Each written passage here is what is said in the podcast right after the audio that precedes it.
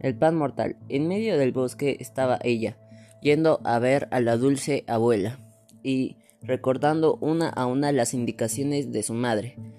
Además, el rico aroma que llevaba en la cesta la acompañaba en el camino, y al no poder resistirse más, desacató la orden de su madre y empezó a saciar su hambre con un rico pan y los dulces y manjares que llevaba a su abuela. Minutos después cayó pesadamente en el camino, muerta.